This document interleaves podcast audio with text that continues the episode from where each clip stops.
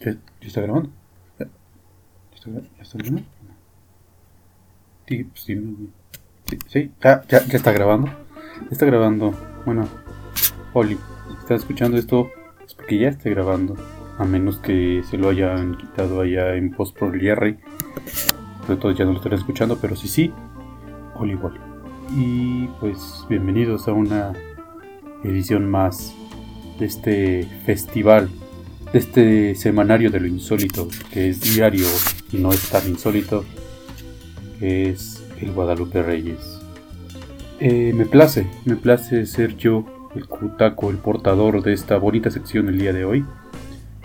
Y pues siguiendo un poquito la norma de lo que es el Guadalupe Reyes, pues vamos a Vamos empezando, ¿no? En este momento me encuentro en las inmediaciones de la estación Chabacano de la línea 8 de la Ciudad de México y tengo en mis manos el libro en el que se encuentra el texto que, voy a leer el día de hoy. Este, este libro, tal vez algunos lo conocen, es una antología, un libro de cuentos eh, editado específicamente para ser leído en el metro. Esta, esta serie, porque es más de uno, son varios, no, estoy, no tengo el dato aquí exactamente de cuántos libros de, de esta colección son. Son, aquí tengo dos, por ahí hay otro. Entonces hay, hay para arriba, hay para aventar, ¿no? Y esta, es- estos libros son para leer de boleto en el metro. Una bonita, bonita colaboración en que encuentran varios, varios autores eh, al cuidado de Montserrat Celes y Juan Hernández Luna, quienes son los, son los encargados de esta colección. Antes de, leer, eh, antes de empezar con el texto, quisiera un poco de la presentación que está en la hoja legal que dice que rezas. La presente antología es el inicio de una colección de libros en calidad de préstamo que en calidad de préstamo estarán disponibles, estarán a disposición de los usuarios del metro de la Ciudad de México. La Fundación Cultural Metro agradece a los autores que participan en esta edición por su generosidad por- en la autorización de textos. Estos se encontraban en la cuando todavía había estas eh, cosillas, ¿no? Estas bibliotecas que estaban en el metro. Y, y fueron el primer paso para luego esto que hubo en la línea 3, que era que llevabas un libro y podías cambiarlo, leerlo ahí, un poco para fomentar la, la lectura y el intercambio de libros para hacer crecer bibliotecas privadas y públicas. Bueno, estos en ese momento estaban ahí prestados, pero luego se, se, se dieron al público.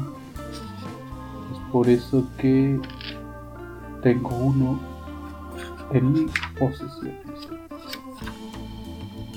Y de, esta, de este primer tomo, de esta colección de para leer de boleto en el metro, pertenece el texto, el cuento que voy a leer el día de hoy. Es el segundo de, esta, de este libro, de esta antología, de este número. Y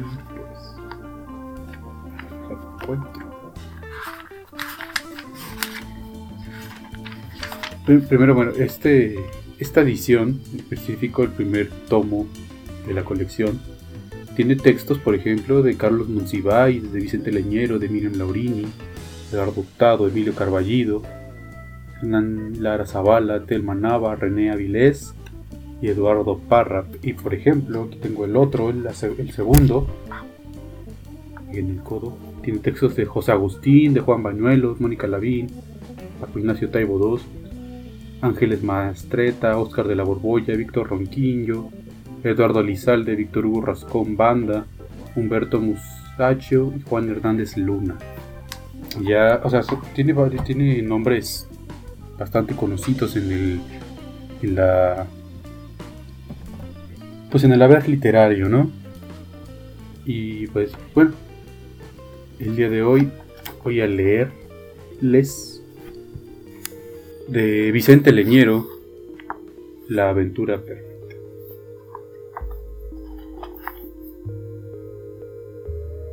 Bostezó recostada en la cama y al dar vuelta a la hoja encontró la fotografía que llenaba por entero la página de una revista.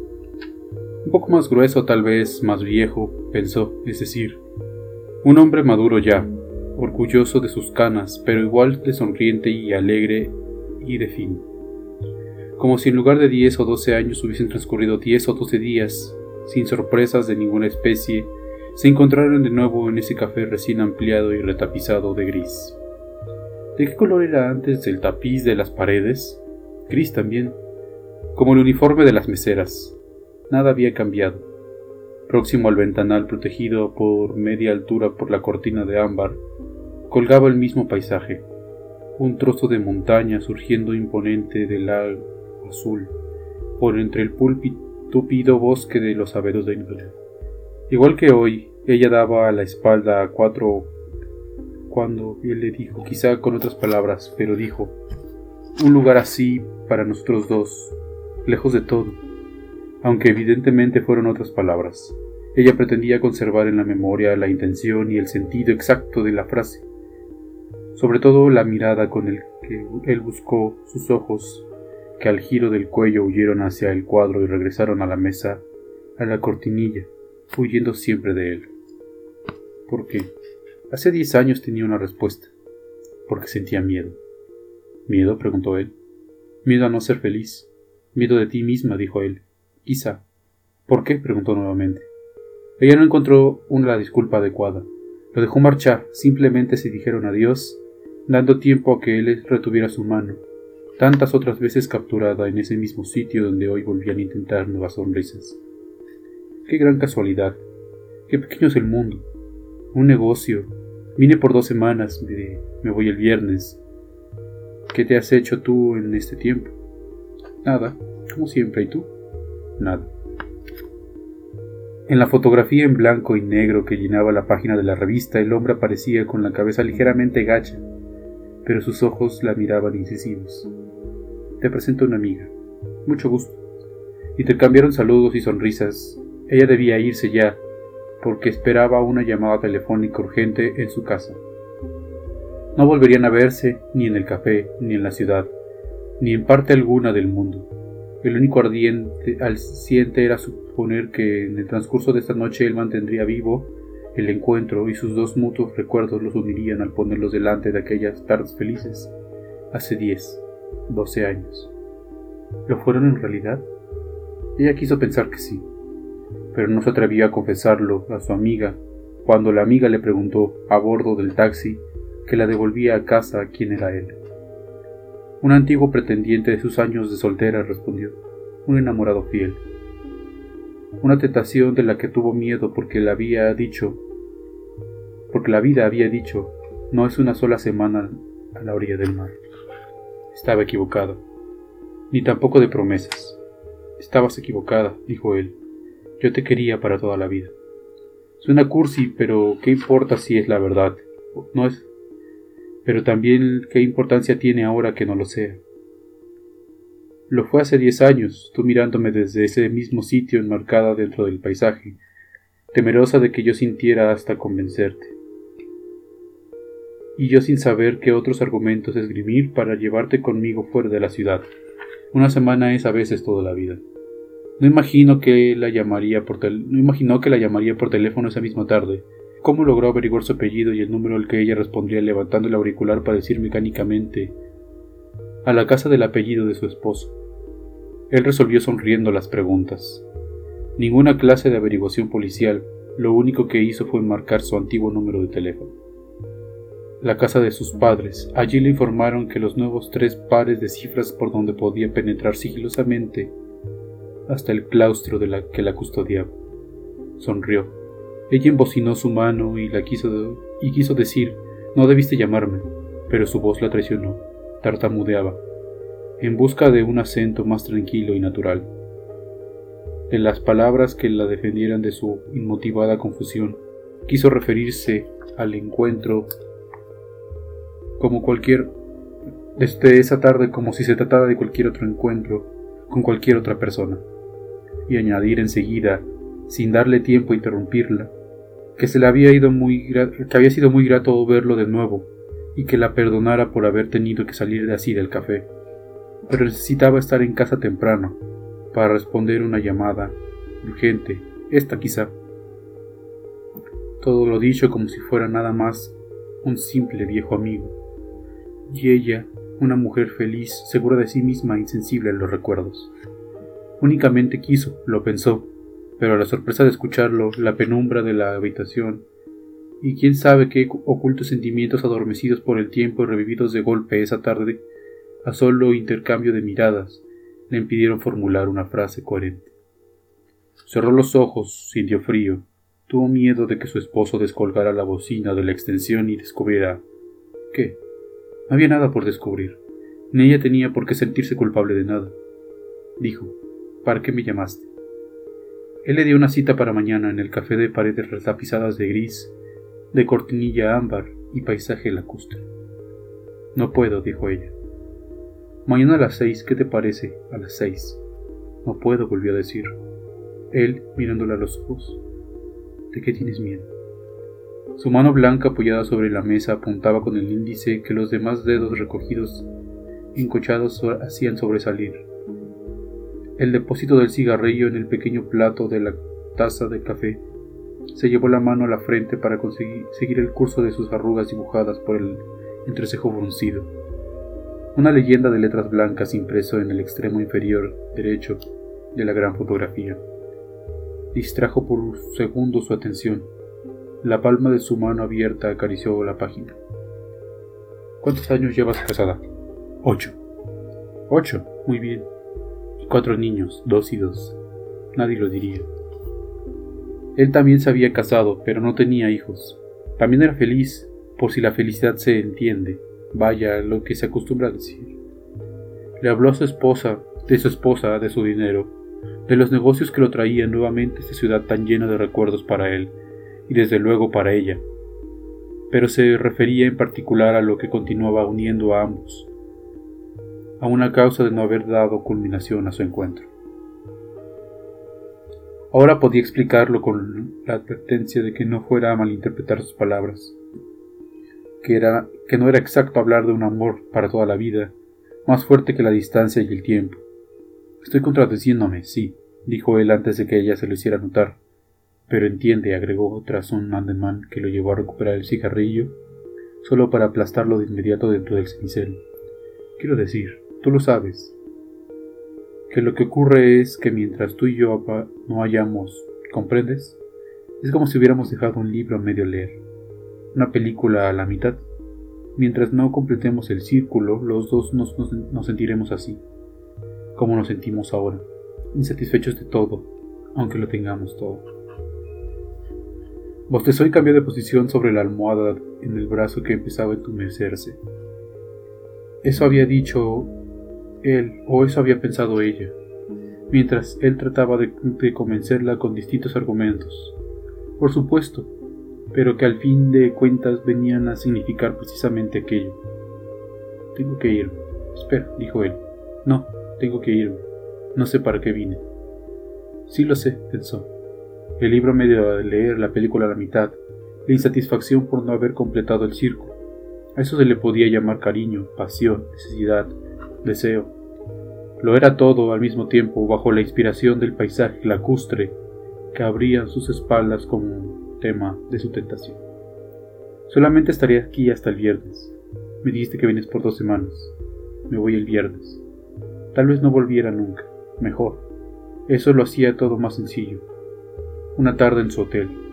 La mejor forma de gozar un sueño sin, haber, sin hacer daño a nadie. Cálida tarde de verano en octubre. Luego se dirían adiós, sin establecer compromiso alguno e incluso sin necesidad de conservar los recuerdos. Cada, bien, cada quien volvería a su felicidad cotidiana. Ella al cuidado de sus hijos y, al reglamentario amor de su esposo, quien jamás podría descubrir en sus gestos lo que solo ocurrió dentro de un sueño. La piel no conserva huellas, ni los labios. Las caricias se desvanecen apenas las ropas se vuelven a cubrir el cuerpo, y apenas el viento de la noche sopla contra el rostro complacido. La infidelidad se condena cuando hace daño y exige su repetido ejercicio. Pero no cuando solamente se produce una vez, durante una tarde, cuando nada destruye nada y trastoca cuando tal vez, acaso por el contrario, representa un descanso en la rutina, que la devolverá rejuvenecida y más fiel a los brazos que ella verdaderamente ama, y traiciona una vez nada más, que no es ninguna, como dice, extraordinariamente fácil, libre de riesgos. Él volverá a su país y solamente en su país pronunciará el nombre femenino por una tarde, con los amigos sin sin que los amigos sepan a quién pertenece ese nombre de mujer. Como el crimen perfecto, la aventura perfecta, pensó. Se estremecía ya por el deseo de sentirse estrechada en la habitación del décimo piso, amada en forma diferente como había sido amada durante los ocho años. Otra voz en su oído, otras palabras para decir lo mismo con otro acento. Una vez, ¿por qué no? Bajo la promesa de que desde ahora formulaba a sus hijos y a su marido tan ajeno a todo, de consagrarse por entero a su atención, amor y servicio. Ser, desde mañana, apenas el avión de despegue, una esclava, la madre amorosa que no escatima esfuerzos y que jamás, lo juro, jamás repetirá estoy cansada, no lo soporto, al diablo con mis hijos. La esposa fiel y obediente a los caprichos de su cónyuge, cónyuge, bien dispuesta a soportarlo con toda alegría, a no quejarse más por la ropa que no tiene, por el dinero que le, que le mide, por las diversiones que nunca le procura. Atento solo, egoísta a sus propios placeres, a las amantes con quien duerme, las noches en que llega tarde a casa, o no llega y llama por teléfono para decir que un asunto de negocios lo retiene, o no llama e inventa luego una inaudita disculpa. Tiene un amante, ella lo sabe, le reclama sin conseguir su confesión. Pero ahora, desde mañana, apenas el avión despegue, jura no reclamarle más. Todo lo pasará por alto, todo, a cambio de hacer lo posible esa fugaz aventura que no se atrevió a vivir hace diez años y que vuelve a prometérsele hoy, esa cálida mirada que sube hacia sus labios. La revista resbaló de sus manos y cayó al suelo. Se levantó para tomarla y se volvió a recostar en la cama. Ojeó con el pulgar el cuaderno hasta encontrar y detenerse la fotografía. Suspiró. No puedes negarte. Sí puedo, dijo ella. Pero no vas a negarte, dijo él. Una tarde nada más tres horas quizá menos, en el secreto del hotel. Décimo piso, cuarto, 1028. A mano derecha saliendo del elevador por el largo pasillo alfombrado y silencioso. Tantas otras veces recorrido por los pasillos, por los vasos vacilantes de alguna mujer como ella, que duda y se estremece, duda en seguir avanzando.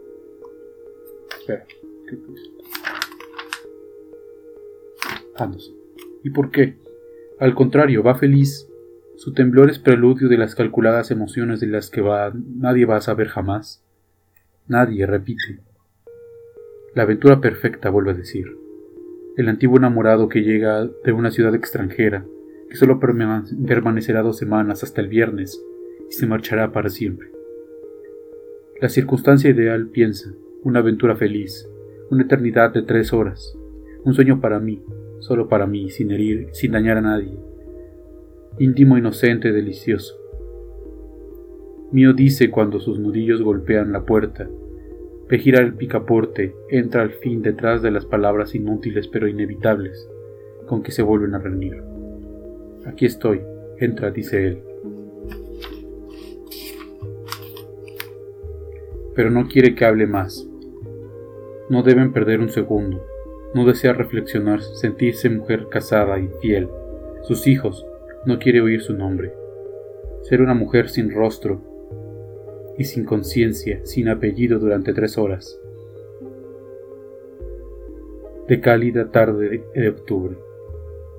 Ya quedó atrás el miedo, el único y lejano peligro de que alguna persona conocida la viera entrando en el hotel. Se resolvía a su favor. Y nadie. Y se regresará igual tres horas más tarde. Cinco, seis, diez docenas de posibilidades contra seis millones de habitantes. Aquí estoy, dice. Y después, porque sigue temblando, qué elegante y bonita habitación. Siempre soñé con venir un día a un hotel así, con mi marido, explica. Él sonríe. Entiendo. Pero mejor contigo, corrige mientras deja su bolsa en el sillón y se desprende del saco que él solicitó. Lo recoge de sus manos para colgarlo en el respaldo. Le ofrece de beber. Ella rechaza. Nada necesita ya para darse valor. No deben perder el tiempo, piensan ambos. Al fin su muta rigidez se rompe con el preludio de un primer abrazo, que lo sitúa en el punto de partida, rumbo al prolongado vértigo del sueño que ella ha conseguido hacer realidad. Otra piel, otras manos, otras uñas, otro aliento se la acercan y la miden, otro calor reviva el suyo. Es la experiencia que todo merece concluir porque lo abarca de todo. Cielo e infierno, dice ella soy.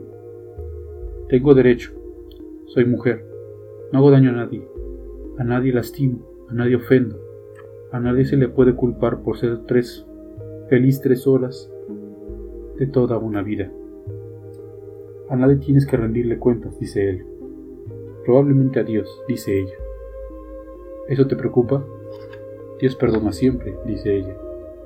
Abrió los ojos, retiró su mano y durante el silencio lo observó extraer un segundo cigarrillo, que luego de encender depositó en el pequeño plato de la taza de café.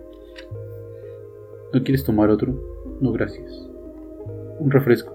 Tengo que irme. Espera, dijo él. No, tengo que irme. No sé para qué vine. Con el ademán de quien escribe en el aire, llamó a la mesera al darse cuenta que nada podía argumentar para convencerlo. Con mujeres como tú es imposible. Perdona, quise decir, dijo él interrumpiéndose y sonrió. Ella también sonrió, triste. Pensó en lo fácil y lo maravilloso que hubiera resultado. Como en un sueño, al final de cuentas, ¿qué le vamos a hacer? Es una, una es romántica. Echa a volar la imaginación, inventa las mejores circunstancias, y a pesar de ello no deja de sentir miedo y escrúpulos y miedo. Cerró la revista. Jamás sería yo capaz de hacerlo, pensó. Aunque hace diez años me hubiera enamorado de un hombre así, extranjero, y los hubiéramos, nos hubiéramos separado, y me lo encontrara casualmente una tarde en un café, y él me llamara dos horas más tarde por el teléfono para decirme que solo permanecería en la ciudad hasta el viernes, antes de regresar para siempre a su país. Aunque se reunieran todas las condiciones ideales para la aventura perfecta, yo no sería capaz de vivirla, pensó. Me daría miedo, vergüenza, no sé. Dejó la revista en la cama. Fue a encender el televisor. Oyó a su marido. ¿No quieres ir al cine?